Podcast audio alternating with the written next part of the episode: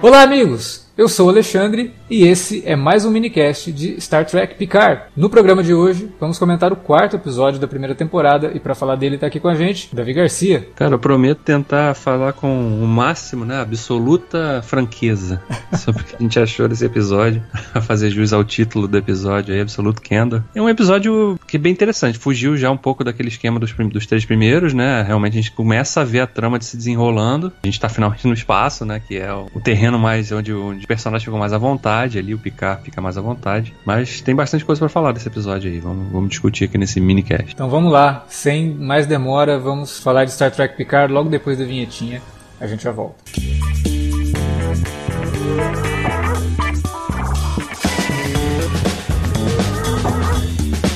Agora ficou mais fácil ajudar o Cine Alerta a manter o conteúdo no ar e a produzir mais podcasts. Além do padrim.com.br barra cinealerta, onde você pode escolher um valor e contribuir mensalmente e ainda participar de um grupo secreto no Facebook para ter acesso antecipado aos programas, você também pode nos ajudar toda vez que for comprar aquele livro, filme, quadrinho ou o que mais você estiver precisando. É só entrar em cinealerta.com.br/ofertas e conferir uma lista sempre atualizada das melhores ofertas disponíveis na Amazon e em vários outros sites. Você também pode encontrar produtos relacionados aos temas dos podcasts e o melhor, qualquer compra feita a partir partir de um link que você abriu no nosso site já garante uma ajuda pra gente. Ajude o Cinealerta a continuar produzindo esse conteúdo que você gosta. padrim.com.br barra Cinealerta ou faça suas compras a partir de cinealerta.com.br barra ofertas. Fique agora com o podcast.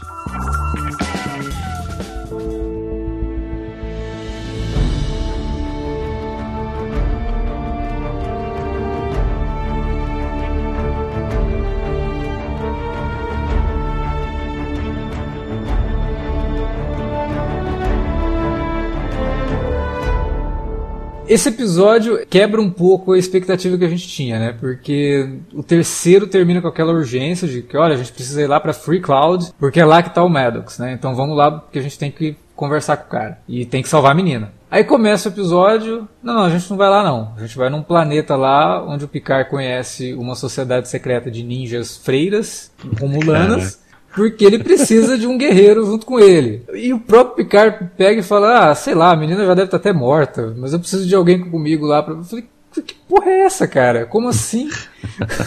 eu achei meio zoada a, a justificativa, é, sabe? para chegar nesse episódio e dar uma pausa e criar uhum. um, um, cenário ali que é muito de Star Trek, né? É muito. Vamos para um planeta onde tem um vilarejo e que aquele vilarejo tem algum problema e a gente tem que resolver esse problema. Na verdade, eles acabam não resolvendo, eles acabam até criando um problema que meio que não tinha até então, né? O, o, existia ali uma segregação, mas o Picard nos cinco minutos finais dele no planeta, ele resolve dar louca e. É, não, vou tirar vou... essa placa aqui e vou radicalizar o negócio. Caraca. Cara, o que, que, você tá fazendo, Picard, né? Por isso que todo mundo. Por isso que todo mundo fica perguntando se ele tá maluco, né? Já é a segunda vez que tem uma personagem que vira para ele e fala: Você tá maluco? Você pirou de vez, né? E realmente, mas só que a gente percebe pelo flashback, né? Quando o episódio começa, que o personagem ele realmente ficou com muita coisa para resolver resolver. E como foi dado para ele uma espécie de ultimato, né? Olha, você tá com um problema que talvez você não volte dessa missão. Se você não morrer na missão por conta da missão, você pode morrer por conta da tua doença. Me parece que ele tá realmente usando isso para resolver esses problemas que ele deixou para trás. Ele realmente abandonou muita gente no caminho. Né? A gente viu o que ele fez com a Raf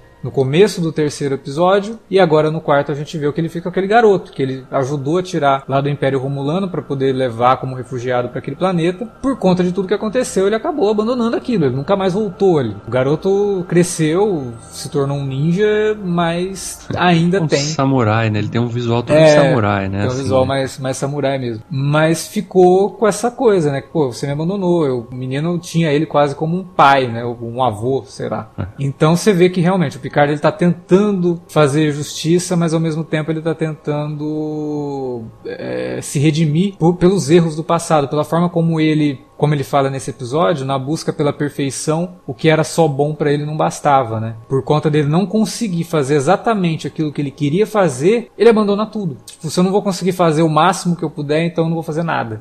É, ah. e, e, isso é uma coisa que eu acho que ficou remoendo ele por muito tempo e a gente está vendo isso sendo desenvolvido aí nessa jornada que ele resolveu é, é dar para ele mesmo. Eu achei bem, bem legal a forma como o episódio. Aliás, todos os episódios estão começando com flashback até agora, né? Sim. Sempre é uma, uma, coisa legal, que permite com que a gente vá juntando algumas peças desse período todo aí, dessa, desse gap entre o final lá do Nemesis e a série. Né? E a gente vai vendo isso através dos flashbacks. E esse, esse flashback desse episódio também é legal porque mostra a preocupação da produção da série de né, criar realmente um universo bem rico, né? Você vê que o design de produção ali daquele, daquele cenário todo, daquela vila ali, né? Planeta Vast, o nome uhum. do planeta que é uma coisa bem impressionante, né? Você vê realmente. Ele tem ali uma coisa de decadência, porque é um assentamento, né? É. Você está imaginando um deslocamento grande de, um, de muita gente para um lugar que vai receber esse pessoal. E, e eles conseguiram imprimir essa, essa, sensação ali naqueles primeiros minutos ali. E também o fato de que eles estão, desde que começou a série, a gente está sempre conhecendo mais algum aspecto novo dos Romulanos, né? Uhum. A gente conheceu o Zat Vash lá, que era uma, o escalão, o segundo escalão lá da, da Tal Shiar, e agora a gente conheceu o grupo dessas freiras aí assassinas, que também são uma, uma um tipo de sociedade ali que, que existe ali dentro da, dos Romulanos também, né?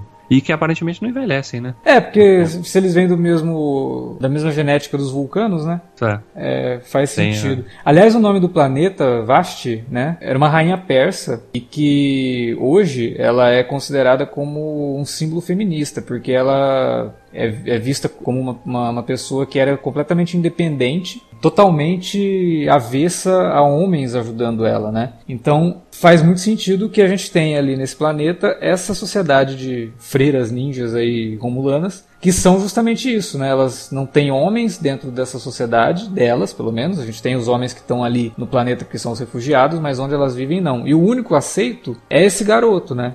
É, que foi salvo pelo Picard, e por ele não ter os pais e tal, o Picard deixa ele aos cuidados das freiras com a promessa de que ele encontraria um lar para o menino. Só que acontece todo o ataque em Marte, o Picard é chamado de volta para a Terra e ele é deposto da Federação e não volta mais para lá, o menino acaba ficando lá e completa o treinamento né, dessa sociedade é, secreta romulana aí. Que é uma sociedade secreta que vai contra os preceitos romulanos, né? Porque eles pregam a sinceridade absoluta, que é algo que os romulanos, né, não é exatamente a prática mais comum da, é. da forma de vida romulana. E eles pregam isso. Então é, é, bem interessante ter essa dualidade, como você falou, e também mostrando que eles têm uma rivalidade com a Tal Shiar, né? Justamente por conta dessa diferença de pensamento, né? Enquanto a Tal Shiar é um troço completamente secreto, a gente tem essa sociedade que prega a, a verdade e a sinceridade. Não, e fora o lema deles, né? Eles só se envolvem com causas perdidas, então são praticamente kamikazes ali dentro daquela cultura, né? É. Pode até fazer esse traçar esse paralelo mais ou menos. É, e é, é, legal também porque essa primeira sequência mostra ali com, com o Picard lendo, né, os Três Mosqueteiros, né, tem até aquela lembrança, tem, tem um episódio da série clássica que no, lá no, quando eles iam fazer aquelas simulações, né, ah, não lembro sim. qual é o nome do episódio é, agora. Não é da, eles... da, da, série clássica, quando a gente quando fala série clássica, a gente está remetendo lá ao Kirk, né, ah, da, da, da, nova geração. TNG, que... série clássica do Picard, né. É, tem um episódio que o Barclay, ele entra lá para fazer. O Barclay era um personagem da nova geração, que fazia parte da tripulação, e que ele fica viciado no holodeck. Tem um episódio lá que ele fica viciado no holodeck, e depois ele aparece em alguns outros episódios. Ele até aparece no primeiro contato. Tem um momento lá, ele dá uma de tiete com o, o Cochrane. Ele vai mostrar um negócio pro, acho que pro George LaForge, o LaForge tá conversando com o Cochrane, e aí ele fica lá babando pelo Cochrane, é o Barclay. E ele, ele aparece em, em, Voyager depois, ele é um dos caras que ajuda a criar um, um, canal de comunicação da Voyager com a, com a Federação e que ajuda a trazer a Voyager de volta pra Terra. Ele luta com o Picard e o Picard tá vestido de D'Artagnan, dos Três Mosqueteiros. Né? Fiz essa menção porque ele tem a questão do livro e depois ele lá brincando com o garoto, né, com aquela luta de espada, que era também um dos passatempos favoritos do Picard, né? Sim, a gente viu várias vezes o Picard na nova geração é, em, em momentos de esgrima, inclusive lutando com a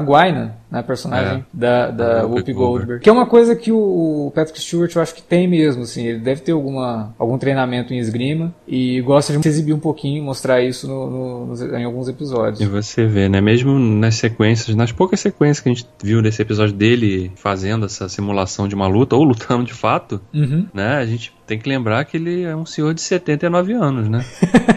Quando ele gravou bem, aquelas né? cenas ali, ele tinha 79, vai fazer 80 agora. Então, é. e você vê que ele ainda tem tem, né, desenvoltura ali. Lógico, o, os movimentos do corpo já não são mais os mesmos, né? 79 anos, né, gente? Mas, pô, você vê, será que você que tá ouvindo, eu que tô aqui falando, vou chegar com 79 capaz de levantar um, uma caneta? não sei, então, Patrick Stewart realmente, ele se dedica demais, né, o personagem. E essa sequência toda de abertura serviu para lembrar desses momentos da série e da, de características do personagem também, né? Sim. É, toda essa trama do episódio mostrando eles indo para lá para ele conseguir resolver esses problemas do passado e trazer um conseguir pegar um guerreiro porque a tripulação dele não tem ninguém de ação, né? É. Tem o capitão ali, mas ele não vai ficar à mercê do capitão. Ele precisa ter alguém de confiança e ele não tem. E ele precisava ter um personagem de ação como ele tinha o Worf, por exemplo, na, na, na nova geração e até o próprio Data que tinha treinamento de, de batalha e luta corporal. Precisou dar essa pausa. O que eu achei estranho no episódio é que ele, ele se dedica quase exclusivamente a isso isso, né? Então pois aquela é. urgência que termina o que seria é. o primeiro ato da série, meio que dá uma capengada, né? quebra é. legal aqui nesse episódio. Mas não é um episódio ruim, né? Não, é... não. Ele só é estranho realmente por conta da forma como termina o terceiro episódio, né? É. Você já fica naquela expectativa de que a gente comentou isso, né, no, no, no minicast. Ah, agora parece que finalmente vai acontecer, vai começar a trama, né? É. Mas ainda não. Essa, essa ficou parecendo até aquela, tipo, sabe a volta de apresentação na Fórmula 1? Ah, agora vai começar a corrida. Aí dá um probleminha no, no grid lá, a gente vai ter que fazer mais uma volta de apresentação antes de começar. Foi mais ou menos isso. É, é, basicamente seria como se lá no Senhor dos Anéis, no filme, primeiro, né, a Sociedade do Anel, o Peter Jackson cria toda aquela sensação de urgência que tem que destruir o anel, e aí quando todo mundo sai pra jornada, eles caem na casa do Tom Bombadil. Né? É. O Peter Jackson teve o bom senso de falar que não, isso aqui vai quebrar o ritmo completamente, não tem espaço no filme né? Uhum, Tirou. Sim. E me pareceu um pouco isso, né? Uma coisa assim que é, é, é dado muito tempo para isso. Eu acho que poderia ter metade do episódio resolvia isso. E aí a outra metade, talvez, eles lidando com aquele problema que é mostrado no final do episódio. E aí dando gancho pro próximo com a aparição da Seven of Nine, né? Sim. Eu acho que aí eles começaram a querer contar a história de forma lenta demais. Eu acho que poderia ter dado uma boa avançada nesse, nesse quarto episódio, mas ficou muito tempo preso a isso. Até porque precisa mostrar lá o Cubo Borg, toda a trama da doutora Asha e, e do, do, Romulano lá, com a irmã dele que tá lá no Cubo Borg, ficou mais claro isso, né? Não era um, uhum, um holograma. Um holograma, ela realmente tá lá. E realmente tem uma parada meio Cersei e, e Jaime Lannister, total. É. Tem um momento ali que ela quase sobe em cima dele. O é. que, é isso, né? Tá meio estranho isso em Star Trek, mas ok, vamos lá. E, e, todas as cenas que envolvem eles, assim, eu acho meio chatinhas. Não com a doutora Asher, eu até gosto da trama dela e acho importante porque tá desenvolvendo. E ela é uma chave para tudo isso. Todo o lance dela ser destruidora, que foi profetizada, profetizada né? lá atrás, há mil anos na, na, na, cultura. Até dando, assim, algumas dicas, né? Porque a gente fica sabendo mais da, da profecia, que esse, que esse, destruidor seria o cara, ou a pessoa, né? Que tiraria é, os acorrentados das correntes e lideraria uma revolta. Aí a Sim. gente fica se perguntando quem são esses acorrentados. São os sintéticos ou são os Borg? Pois é.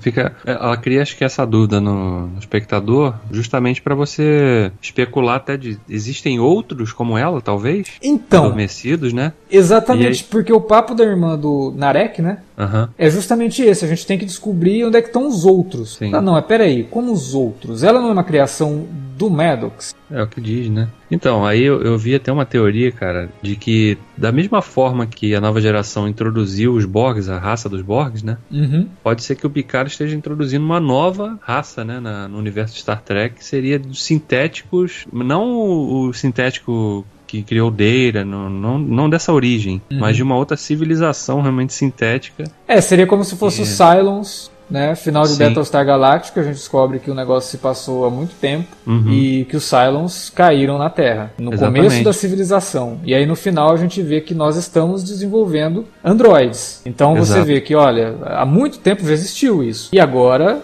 esses androides estão começando a surgir de novo. Eu li uma teoria, inclusive, que o próprio Maddox seria um desses descendentes dessa raça. Uhum.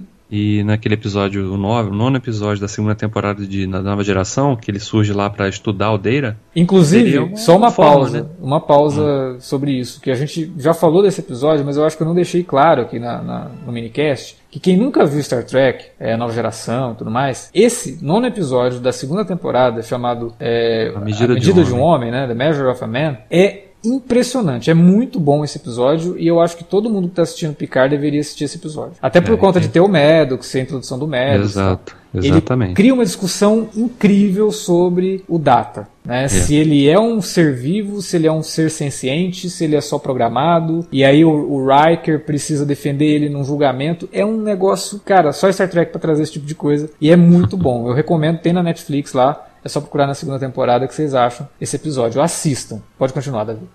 Não, não, mas é bem, é bem nessa pegada mesmo, porque de uma dessas teorias que está rolando seria isso, que o Maddox não seria humano, ele seria um sintético que estaria já. E de repente não tinha nem consciência de que ele era um sintético. E nessa pegada pode ser até que a Jurati também a gente questionou a, as intenções dela, né? Porque a série parece que vai plantando uma dica de que ela, né, vai, em algum momento vai trair ali o Picard e todo mundo, né? Uhum. Ela também seria, né, uma sintética e tal. É, porque ela cita o lance do pai, né? Ela cita lá um relacionamento com o pai. Uhum. Aí a gente vê que tanto a Asha quanto a, a irmã dela também falam do relacionamento com o pai. Essas duas a gente já sabe que isso foi memória implantada. E tem um momento lá que ela comenta um negócio, ah, era um professor amigo do meu pai. É óbvio que ela está falando do Maddox. Sim. Né? Ficou muito claro isso. É uma pista que eles dão ali de que sim, ela já encontrou o Maddox. Ela até conhece o Maddox, só que ela acha que o Maddox era amigo do pai dela. Beleza. É. E aí a gente tem aqui a personagem da, da Alison Peel falando também do pai dela, que gostava de ler, e ela vivia interrompendo ele e tudo mais.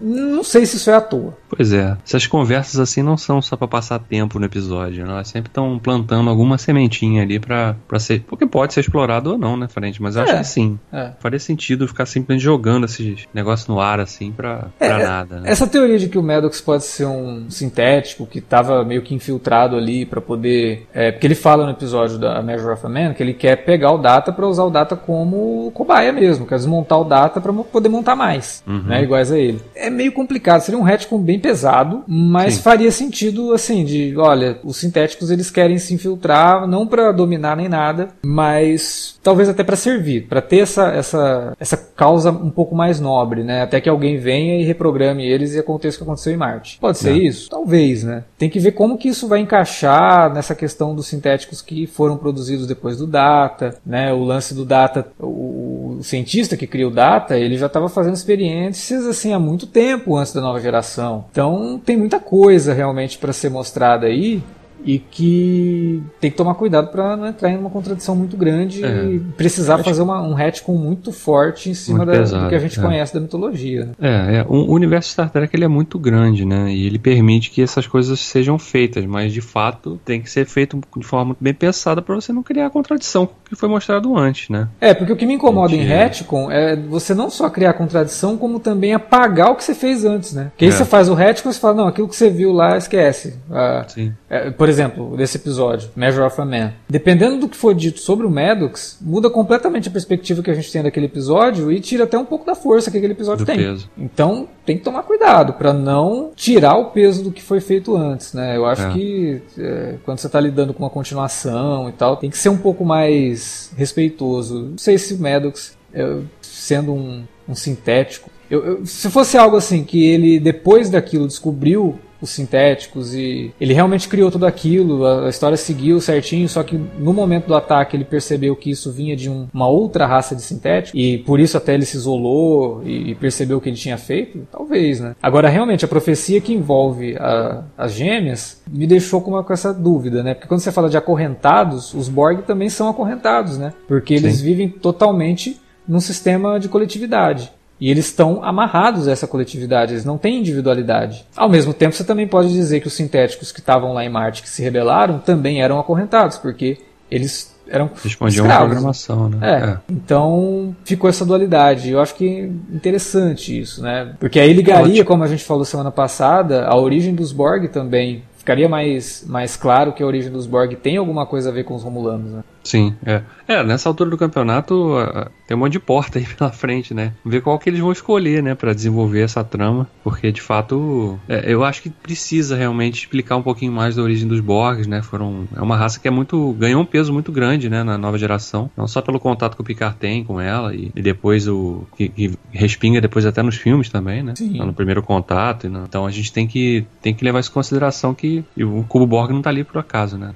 Não é só um, olha, eles resgataram isso aí para fazer o link lá com, com a nova geração e tal. Acho que não, eles querem explorar coisas novas também nesse, nesse contexto, né? É, a própria Voyager encontrou nos Borg uma válvula boa de escape, né? Porque mudou bem o clima da série quando os Borg entram e a, toda a trama uhum. vai, vai se adequando para a entrada dos Borg. Se torna algo realmente muito grande para Voyager. Foi uma raça criada ali para a nova geração, para conseguir mostrar que Star Trek ainda conseguiria trazer coisas novas, né? Porque eles estavam muito presos na primeira temporada e na segunda também a reciclagem de ideias que já tinham sido mostradas na, na, na série clássica. Uhum. E os Borg trouxeram esse frescor que precisava, de mostrar que, olha, a gente também está mais contemporâneo, né? Então criamos aqui um, um grupo de seres tecno-orgânicos que lembram o trabalho do Giger, né, do, do Alien, mostrando que eles estavam em sintonia com o que estava acontecendo na época ficaram realmente muito populares. Né? Os Borg se tornaram vilões muito populares. Trazer aqui uma possibilidade da gente ter a origem deles finalmente revelada é uma responsabilidade grande, né?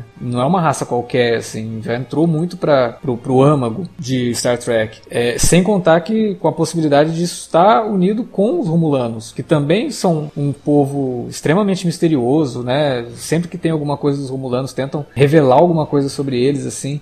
É, é sempre envolto em mistérios e tal. A própria origem deles, como que isso está ligado com os vulcanos. É bem corajoso da série se, se essa for realmente a proposta, né, de trazer, jogar a luz em cima da origem desses, desses antagonistas clássicos de Star Trek. É, eu acho que eles estão fazendo um bom trabalho até aqui e instigar a gente a querer continuar assistindo. Ah, isso sem dúvida, né? A curiosidade está sendo grande, sim. Mano. Eles têm, claro, nesse episódio, como você já tinha citado, ele tem umas barrigas, né, que coisas... Tem até cenas que eu achei bem nada a ver, assim, aquela cena do... lá no Cubo Borg, o Romulano Narek, né? Uhum. É uma doutora Soji lá pra, ah, vou te mostrar um negócio. Aí tira o sapato, aí ficam lá deslizando no troço lá, tipo, ah, você viu pra que essa cena?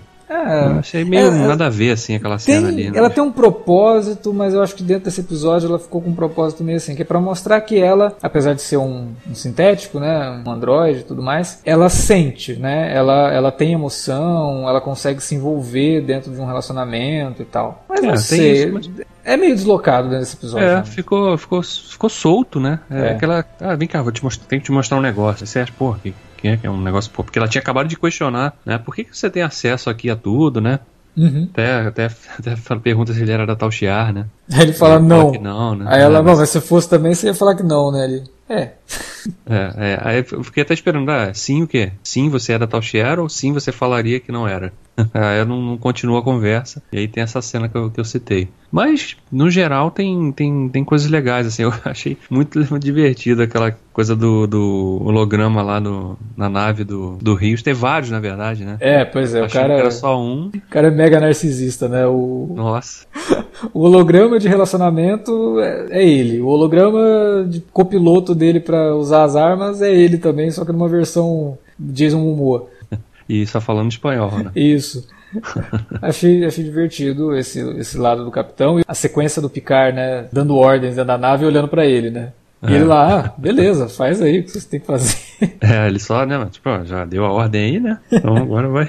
É, aquilo ficou, ficou bem, funcionou, ficou bem divertido. Essa dinâmica da nave ali, acho que vai funcionar realmente. É, porque são e personagens bem carismáticos, né? A Rafi é carismática por conta dessa rusga que ela tem com ele, de como que ela lida com isso. O, o Rios acaba se tornando realmente um personagem bem carismático e quem o Santiago Cabreira interpreta também é. E, e a Alison Peel que tem esse mistério, né? Porque a gente tá ali meio bem desconfiando dela, né? Dos motivos dela estar tá ali e tal. Tudo muito conveniente, né? O que eu achei realmente uma, uma, pequena forçada de barra nesse episódio, que você tinha citado lá na abertura da conversa, que aquela sequência do Picard lá no, no planeta, quando ele volta, é, sabe, não. Cara, Picard, você tá sozinho, você, é. já, você já reconheceu que você não tem capacidade de física para encarar uma luta mais. Pra que, que vai provocar, né, cara? Porra, você, tipo, ó, Picard tem sete. A janela vai abrir sete minutos pra você ser teletransportado aqui, né? E aí, ah, beleza, então vou aproveitar sete minutos para provocar uma guerra civil aqui no, no planeta.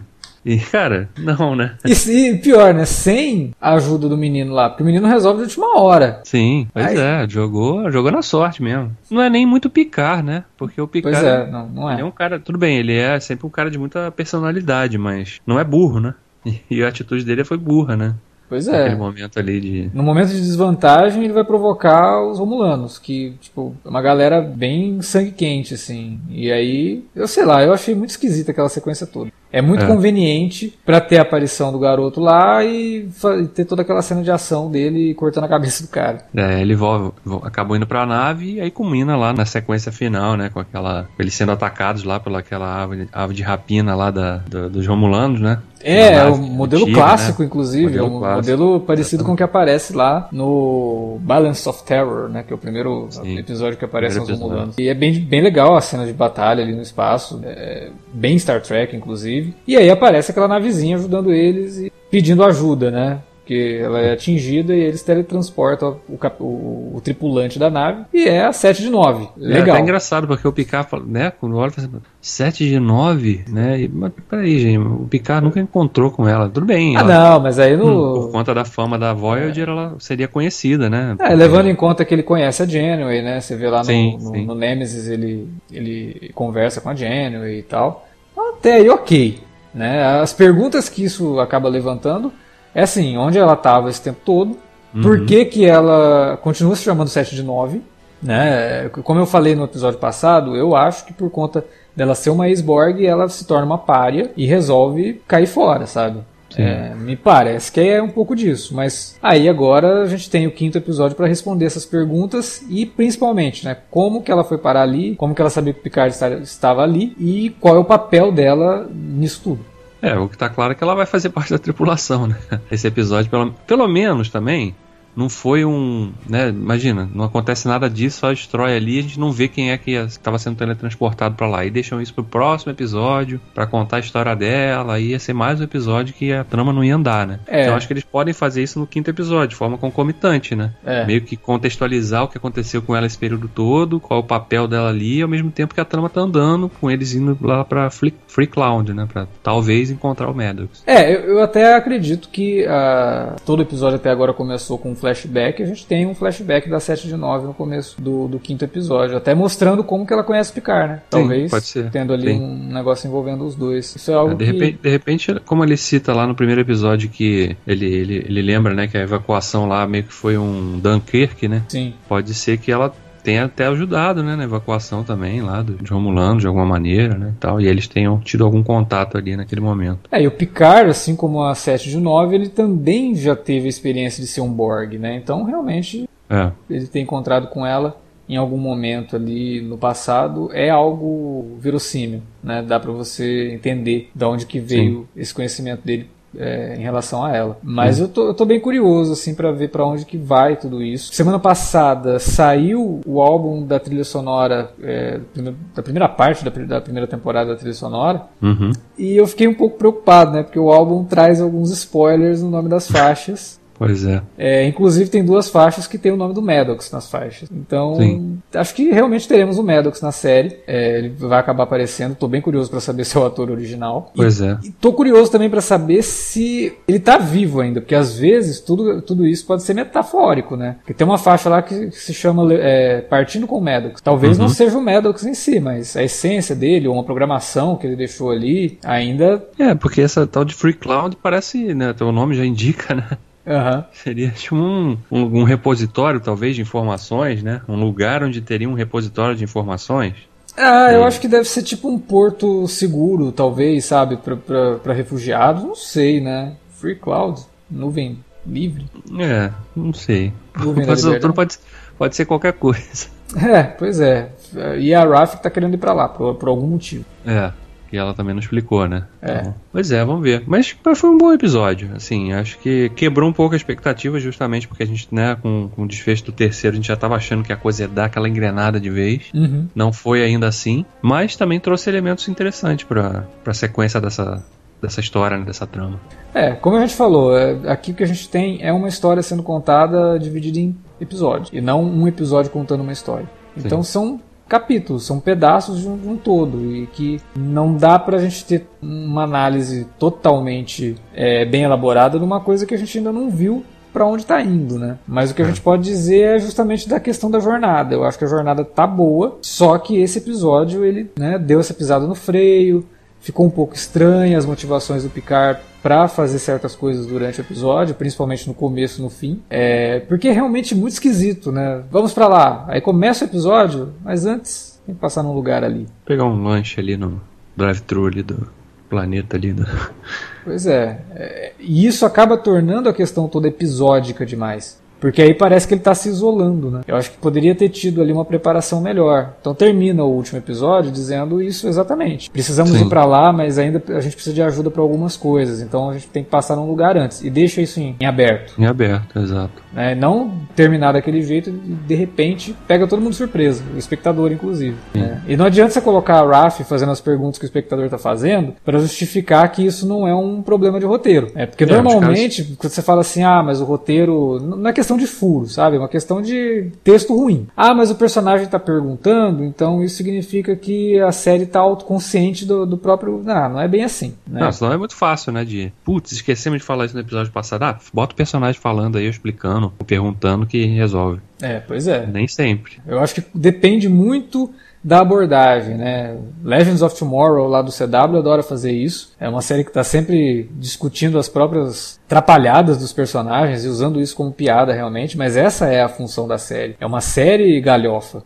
Aqui, eu acho que para justificar essas atitudes do Picard, você ficar colocando o personagem, questionando a sanidade dele, é repetitivo, porque como eu falei, já é a segunda vez que isso acontece, e a gente não está nem na metade da temporada ainda. Então, é, é complicado, tem que tomar um pouco de cuidado com esses elementos que vão sendo colocados assim para não ficar repetitivo, para não ficar chato, para não ficar parecendo só algo feito de qualquer jeito, né? É, só falta no próximo episódio a Seven of Night perguntar se ele tá maluco. Nossa, né? aí vai ser demais. é, não, eu não vim aqui para te salvar, eu vim para te perguntar se você enlouqueceu de vez, porra. Eu é. fico imaginando se isso acontecer, nossa cara gravando o próximo minicast. Bom, pelo menos a gente, ao contrário da série, a gente já está antecipando aqui uma coisa que você pode ver no próximo episódio aqui do minicast. e outra coisa, né? Acho que para encerrar, que a gente tem que talvez é, não discutir, porque o cara acabou de entrar na série, né? Que é esse personagem romulano, o Elnor, né? Sim. É, qual que vai ser a função dele ali? Como que vai ser a, a dinâmica dele dentro da nave, né? É, porque ele está num ambiente absolutamente novo para ele, né? Exatamente. Foi ali um garoto criado num planeta ele é criado por mulheres ali naquela sociedade secreta ali, isolado pra caramba. Ele não tinha nem contato com os outros romulanos, praticamente. É, porque ele era mal visto, né? O pessoal chamava ele de garoto das, das meninas. Isso. É, até por conta dessa questão da sexualidade, talvez a série acabe entrando num, numa seara que pode ser interessante. Uhum. Mas não sei se como vai ser essa descoberta de coisas novas para eles? Isso vai ser usado como um elemento cômico, como era o Data, por exemplo, em alguns momentos, sabe? Uhum. É, ou você vai puxar pra uma coisa mais do Spock, que é, é o mesmo... que ele acha o gato, pelo menos, né? Pra... Ah, é verdade, eles também, citam né? o Spot, né? Que é, é. o gato. Ele conhece a história do Data, né? Porque o Picard contava para ele, né? Nos encontros que eles tinham ali. E ele cita o, o gato, né? O Spot. Num diálogo esquisito, que também me parece um atalho do roteiro para encurtar a história, né? Picard fala para ele do Data, tinha um amigo, que era o Data, e ele uhum. morreu. E agora ele tô atrás da menina lá que pode ser a filha dele. Aí ele, ah, ele é um androide também? Quando ele pergunta isso, eu falei, porra, meu Picard não falou que o Data é um androide. Aí ele emenda. Eu lembro que você falou para mim do Data. Tá, tá bom. É. Atalhozinho pra encurtar o negócio, pra não ter que uhum explicar o explicar Picard. É, pois é. É, ele vai ser claramente o, o, o, braço do Picard ali, né? Sim. Mas. E aí o Picard, né? Aquele momento quando eles surgem na nave ali, o Picard até fala: a partir de agora você só age quando eu falar, né? É, porque ele foi meio, aí... meio drástico, né? Na resolução de, de, problemas. Toda vez que for resolver um problema e ele fizer aquilo, o Picard tá ferrado. Né? Vai criar uma pois guerra é. civil em cada canto. Vai colecionar cabeças aí, né? Pois é. Pelo espaço aí. É, mas é um personagem que pode trazer coisas interessantes, né? Porque é um personagem. É um garoto, né? Ele ainda é um garoto ali. Como que ele vai lidar com isso, né? Tem, tem todas as questões, não só da relação dele com o Picard, mas com a relação dele que vai ser estabelecida com os outros personagens, né? Pô, respondo só ao Picard, então você, né? Sei lá, qual vai ser a reação dele ali. Com... Pode funcionar até como uma espécie de Baby Yoda aí, né? Todos os outros personagens podem ser representar uma ameaça pro Picard. Quem falar alto com o Picard já vai ter o fio da navalha da, da espada dele ali voando no pescoço. É, essa dinâmica é bem diferente do que a gente tinha é, em Star Trek, né? Você vê que é uma tripulação que não é um, formada por pessoas da frota, então tem diferenças é. ali. Eu acho que isso traz algo interessante para a série, como que ela vai lidar com isso dentro da nave, né? O, o lance dos meio que os renegados, uma coisa meio Guardiões da Galáxia, só que sem humor. Né, uma coisa. Ah, tudo bem, tem humor sim, mas não tão é, escrachado. escrachado como é no Guardiões. Mas tem um pouco disso, né? Você tem ali um personagem que é um capitão bonachão e tal, você tem a, a cientista que também está indo para um caminho que ela não conhece, né? Tá partindo para uma aventura que não é o, a praia dela. A, a Raf, que é a, a rabugenta da, da, do grupo, né? Ela está sempre questionando tudo. Então, assim, você tem esses personagens muito diferentes uns dos outros aí que a série agora vai ter que explorar o desenvolvimento deles como um grupo. É, isso é um desafio pessoas diferentes, que têm essas diferenças tão marcantes, é um desafio para ser bem escrito e, e soar como algo interessante, não totalmente artificial. E mais esse personagem agora. Então, vamos ver para onde isso vai. E mais a 7 de 9, que a gente não exatamente. sabe exatamente qual é o papel dela nisso tudo. Se ela vai se unir a esse grupo, até o fim da temporada, pelo menos, ou se ela vai ser uma personagem passageira, né? Ah, acredito que fique, né? Até porque a nave dela foi destruída, né? Então. É. Ela tá ali na, no planeta, naquele planeta ela não vai ficar, então ela vai ficar a, na nave com eles, pelo menos por alguns episódios, né? É, pois é. Ah, é, é, legal trazer isso também, né? Esse encontro de personagens de séries diferentes, né? Sim. É, e ela é uma personagem boa, né? Era uma personagem boa, claro, deve ter características novas agora, com a passagem de tempo, mas é uma, uma bela de uma personagem. Sim.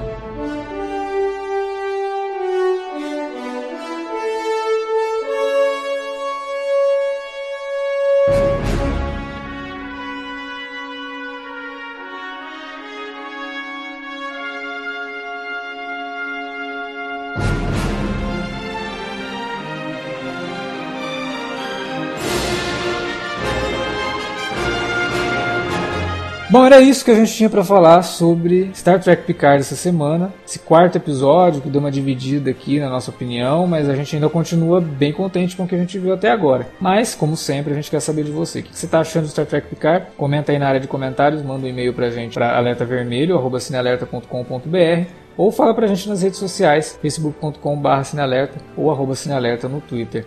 Utilize as redes também para divulgar o nosso conteúdo e conteúdo é o que não falta aqui no Cine Alerta. Essa semana a gente só teve minicast, né? Depois de três semanas seguidas com dois podcasts durante a semana, agora, né, precisa de um descanso também. Só gravamos aqui o minicast, mas semana que vem já tem Alerta Vermelho e é um tema que, gente, a gente vai falar de um filme que vocês não acreditam. É muito muito legal poder falar sobre esse filme nesse momento é, e que tá fácil de assistir, é um clássico do cinema dos anos 80 e que vocês vão gostar. Eu acho que vocês vão curtir próximo Alerta Vermelho. É isso, valeu pela audiência, até a próxima.